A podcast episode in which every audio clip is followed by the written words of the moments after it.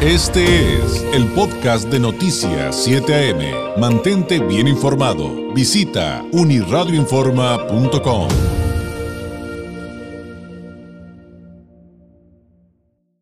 ¿Qué ha pasado con el tema del índice de paz en México? Qué está pasando en este 2022 comparado con los últimos años. Quien sabe muy bien de estos temas y, de hecho pues tienen un reporte muy muy completo que ya, ya le vamos a contar, donde lo puede consultar eh, a detalle o dónde puede conseguir un brief eh, para que lea todo el resumen y todo, todo, todos los datos este, más relevantes. Es el director en México del Instituto para la Economía y la Paz, a quien le agradezco nos tome la llamada, Carlos Juárez Cruz, licenciado en Economía, maestría en Gestión Pública, maestría en Políticas para el Desarrollo Internacional en la Universidad de Duke, en Carolina del Norte, con una beca Rotary Pro Paz de 2016. Ha sido asesor en construcción de paz y transformación positiva de conflictos para varios gobiernos locales, así como consultor en desarrollo económico, finanzas públicas y transparencia. Ha impartido conferencias y talleres en México, Colombia, Guatemala, Perú Ecuador, diversas ciudades de Estados Unidos. Ha sido líder de procesos de formación para jóvenes, líderes religiosos, servidores públicos, hombres y mujeres policías, personal militar y empresas. Y desde el 2017 es, eh, como le decía, director en México del Instituto para la Economía y la Paz. Carlos, muy buenos días. David, muy buen día. Muchas gracias por esa presentación. Saludos a quienes nos escuchan. Oye, pues no, no quiero adelantarme mucho porque quiero que, que, tú me lo cuentes, Carlos, pero pues los datos que, que, que arroja este estudio que, que presentaron recientemente eh, y que pues permiten tener algunos comparativos de cómo están los índices de paz en México del 2015 para acá, pues tiene muchos asuntos eh, preocupantes. ¿Cuáles considerarías tú que son los datos más relevantes que hay que comentarle al público? Sí, te comparto que hemos presentado la novena edición del Índice de Paz México. Es este estudio que busca eh, mostrar un panorama amplio de las violencias en el país, analizar algunas tendencias y dar seguimiento a la evolución de varios indicadores eh, para las 32 entidades del país. Eh, hemos encontrado que en 2021, que es el, el último año que medimos, medimos años completos, que durante 2021 eh, muchas violencias en el país alcanzaron máximos históricos, a pesar de algunas eh, pequeñas buenas noticias, como una reducción en los homicidios del 4%, es, es buena noticia, aunque la mejoría no es eh, demasiado significativa, pues aún tenemos niveles históricos de homicidio en el país. Tenemos en México la octava tasa de homicidios más alta del mundo y para la población entre 15 y 35 años el homicidio con arma de fuego es ya la principal causa de muerte, esto nos debe preocupar. Eh, sin embargo, hubo otros indicadores que empeoraron aún más y eh, me refiero a los indicadores, por ejemplo, de violencia de género. La violencia sexual aumentó en el último año un 14%, eh, perdón, un 24% la, la violencia sexual y la violencia familiar un 14%, acumulando incrementos eh, en los últimos siete años del 94% para la violencia familiar y 98% en los últimos siete años para la violencia sexual. Eh, son datos alarmantes.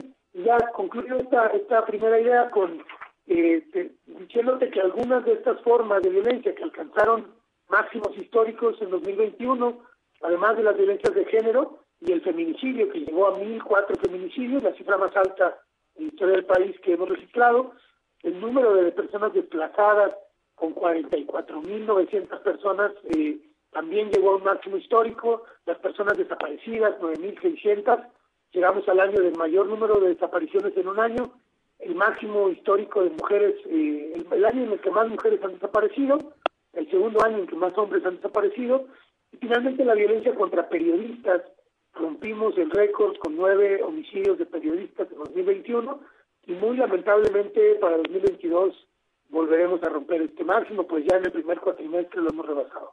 Bueno, por eso, por eso arrancaba diciéndote, no, no me, no me quiero adelantar, pero hay temas, pero que la verdad sí, sí son, perdón, pero pues sí son preocupantes, no encuentro otra manera de, de, describirlo. Ahora, eh, si bien te quiero preguntar, Carlos, de, de, las entidades y cómo estamos en Baja California, antes, antes de ello, eh, plantean ustedes muy bien y lo explican a detalle, cómo todo esto de la violencia en México tiene un impacto económico. Si nos pudieras dar algunos datos de, eso, pero además explicarnos un poquito esa cadena de, situaciones, porque muchos también de repente que no conocemos, que no somos expertos, decimos, bueno, sí, o sea, el sentido común me dice que tiene que haber afectaciones en, en muchos ámbitos, pero ¿por qué, está, ¿por qué es tan fuerte ese impacto en la economía de un país eh, cuando hablamos de estos niveles de violencia?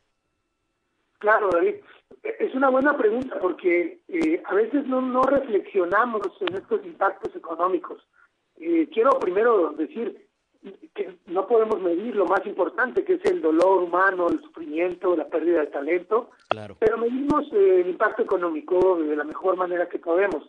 Eh, quizás si te pongo un ejemplo, será más claro cómo estimamos estos impactos. Muy bien. Mira, cuando, cuando un joven, pensemos un joven de 20 años, que son jóvenes varones, la mayoría de las personas asesinadas en México, cuando un joven de 20 años es asesinado en la vía pública, se detonan una serie de eh, distorsiones y de efectos en la economía de este eh, espacio eh, público.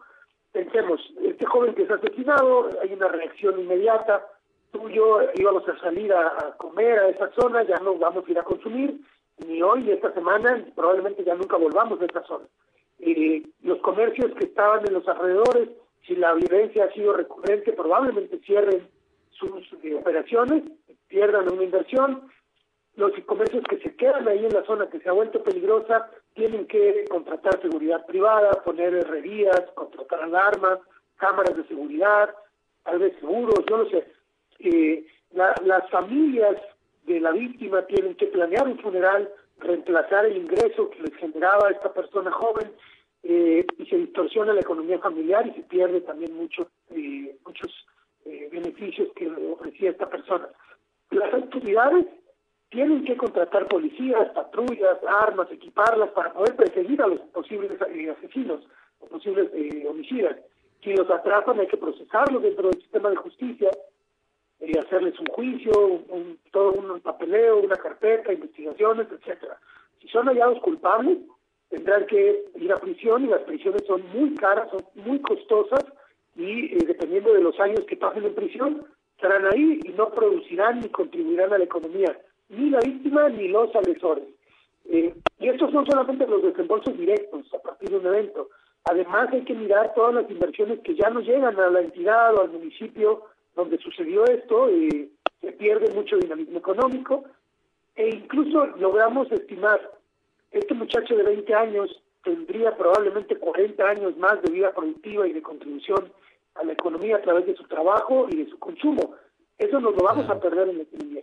Es decir, te, te voy mostrando cómo eh, hay un- una serie de efectos muy diversos en muchos sentidos y nosotros tratamos de capturar y de estimar esta gran bolsa que para el país en 2021 equivalió al eh, 21% del PIB o 4.9 billones de pesos. En términos per cápita podemos decir que la violencia en 2021 le costó 38 mil pesos a cada mexicana y mexicano. ¿Qué cifras? Y bien, como explicabas, eh, creo que a todos nos queda perfectamente claro que pues eh, en otro tipo de delitos eh, se puede resarcir el daño, pero en un homicidio, pues, ¿qué? No hay nada que resarcir. Ya hay una, una vida perdida. En fin, em, ¿qué hay respecto a México en comparación con otros países? Ya sé que de repente eh, es una pregunta muy arbitraria porque habría que habría que hablar acerca de, países similares o que o los que pertenecen a una misma organización, eh, Carlos, algo por el estilo. Pero si tratáramos de entender en la perspectiva global dónde está parado México cuando hablamos de los índices de paz, eh, ¿hay algún comparativo que nos pueda ayudar a entenderlo o, eh, acercarnos a esa realidad respecto al resto del mundo? Sí, eh, bueno, nosotros nos dedicamos a hacer estas métricas y a comparar países, incluso de países que a veces no son fáciles de comparar y por eso hacemos métricas estandarizadas para poderlos comparar. Con todas las salvedades, con todas las aclaraciones de lo que no es comparable, podemos ver que México vive una crisis grave que, que a nivel mundial eh, es una eh, llama mucho la atención, ha venido cayendo posiciones durante la última década, somos a nivel, a nivel internacional eh, tenemos la posición 140 de 163 países niveles de paz, hemos venido bajando mucho. Eh, los niveles de homicidio no son, eh, los niveles de homicidio no son, son alarmantes a nivel global, es la tasa más alta. Eh, y algo que llama la atención a nivel eh, mundial sobre México son los escandalosos niveles de impunidad. Más del 95% de los delitos no son castigados, no se llega a la justicia, los niveles eh, de corrupción también son escandalosos y esas son las recomendaciones globales para nuestro país. Eh, que tenemos que, para poder superar y sortar la crisis de violencia que hoy vivimos y de seguridad pública, tenemos que empezar a trabajar en reducir la impunidad a través del fortalecimiento de las instituciones, las instituciones que proveen justicia, que hacen investigación, también fortalecer a las instituciones de seguridad pública, eh, reducir la corrupción y mejorar muchísimo la calidad de nuestros gobiernos y de las políticas públicas que implementan. Muy bien. Ahora, eh, ¿qué hay respecto? Estamos platicando esta mañana con Carlos Juárez Cruz, director en México del Instituto para la Economía y la Paz. ¿Qué hay respecto a las entidades de la República Mexicana? Porque yo recuerdo que hace algunos años platicábamos mucho acerca de que Campeche destacaba porque era muy seguro y de repente ya más en, épocas recientes que Guanajuato era el que peor estaba con índices de violencia desbordados, etcétera. Pero además de, de, que si nos platicas un poquito, Carlos, ¿cómo están las entidades, digamos, a lo mejor las, las que tienen mejores índices de paz? Versus las que no, si también nos apoyas con un poquito de información de Baja California. Claro, mira, muy rápido te cuento, Yucatán se ha mantenido en los primeros lugares, el primer lugar desde hace cinco años, con eh, tasas de criminalidad muy, muy bajas, y tiene, tiene una de las tasas de homicidios más bajas del mundo. Y, entonces, bueno, ahí hay algo muy especial con Yucatán. El resto de las entidades, en segundo lugar está Tlaxcala, Chiapas, Campeche e Hidalgo estas entidades tienen problemas, eh, algunos muy graves, pero al ser un índice comparativo, es decir, medimos la evolución de los estados con respecto al resto del país, pues estos son los que están en la parte más alta de los niveles de paz. En el, en el otro extremo, eh, el estado, y aquí, bueno, te respondo las dos preguntas, eh, Baja California desafortunadamente lleva ya cuatro años en el último lugar nacional, sobre todo por los niveles de homicidio, y por los altos niveles de actividad de delincuencia organizada en el Estado. Eh, antes de Baja California están Zacatecas, con la tasa de homicidios más alta del país, Colima, eh, Guanajuato y Sonora.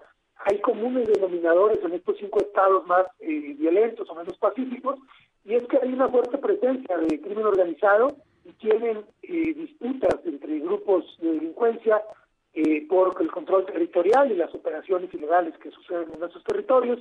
También hay una alta disponibilidad de armas de fuego, lo cual deriva en que además de tener altísimas tasas de homicidios, también tengan eh, una muy alta tasa de homicidios que se cometen con armas de fuego. Mm. Baja California ha visto en los últimos siete años crecer su tasa de homicidios dolosos un 200%, eh, y sobre todo en los que se cometen con armas de fuego, ha crecido muchísimo el narcomenudeo, ha crecido el secuestro y trata de personas.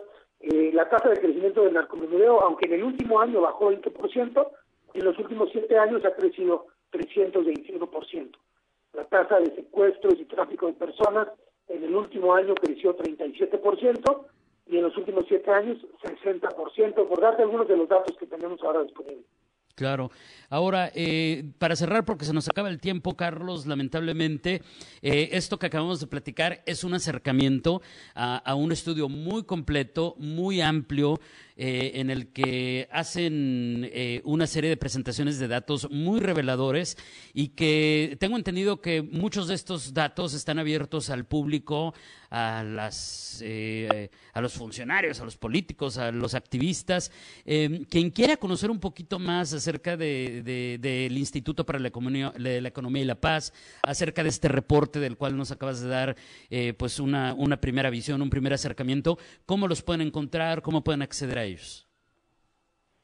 Sí, nuestro reporte es de descarga gratuita completamente. Lo pueden buscar en índice-de-paz-méxico.org o en nuestros sitios eh, globales como Economics and Peace, como economía y paz.org o simplemente buscar eh, índice de paz México y van a encontrar ahí diversas opciones. Yo eh, les invitaría a que, a que lean el reporte, a que le den una ojeada, hay muchísima información, hay eh, quizás eh, a través del análisis que hacemos podrá quedar más claro, por ejemplo, las dinámicas que se viven en Tijuana, que es quizás el centro urbano que está impulsando los, niveles de violencia más fuertes en el Estado. Eh, algunas de los, algunos de los cambios y reconfiguraciones de la delincuencia organizada y de sus actividades, la, la alza en la demanda de fentanilo por parte de Estados Unidos y cómo eso ha transformado la geografía de la delincuencia en el país. Sí, hay muchísimos datos, por eso yo insistía mucho. Vamos a tener un acercamiento, algunos datitos, pero la información que hay en este reporte es realmente muy detallada y para todas las entidades y muchísimas ciudades de la República hay datos, pero sumamente valiosos. Carlos, muchísimas gracias, fue un placer, que tengas un excelente viernes, muy buenos días. Gracias a ti, eh, quedo disponible para cuando quieran platicar, me dará mucho gusto Saludos a todas las personas de Baja California. Perfecto, a ver si hablamos de Tijuana en alguna ocasión próxima, ya específico, así específico de la, de la ciudad. Muchas gracias. Gracias a ti, buen día. Es Carlos Juárez Cruz, director en México del Instituto para la Economía y la... Este fue el podcast de Noticias 7am. Mantente bien informado. Visita unirradioinforma.com.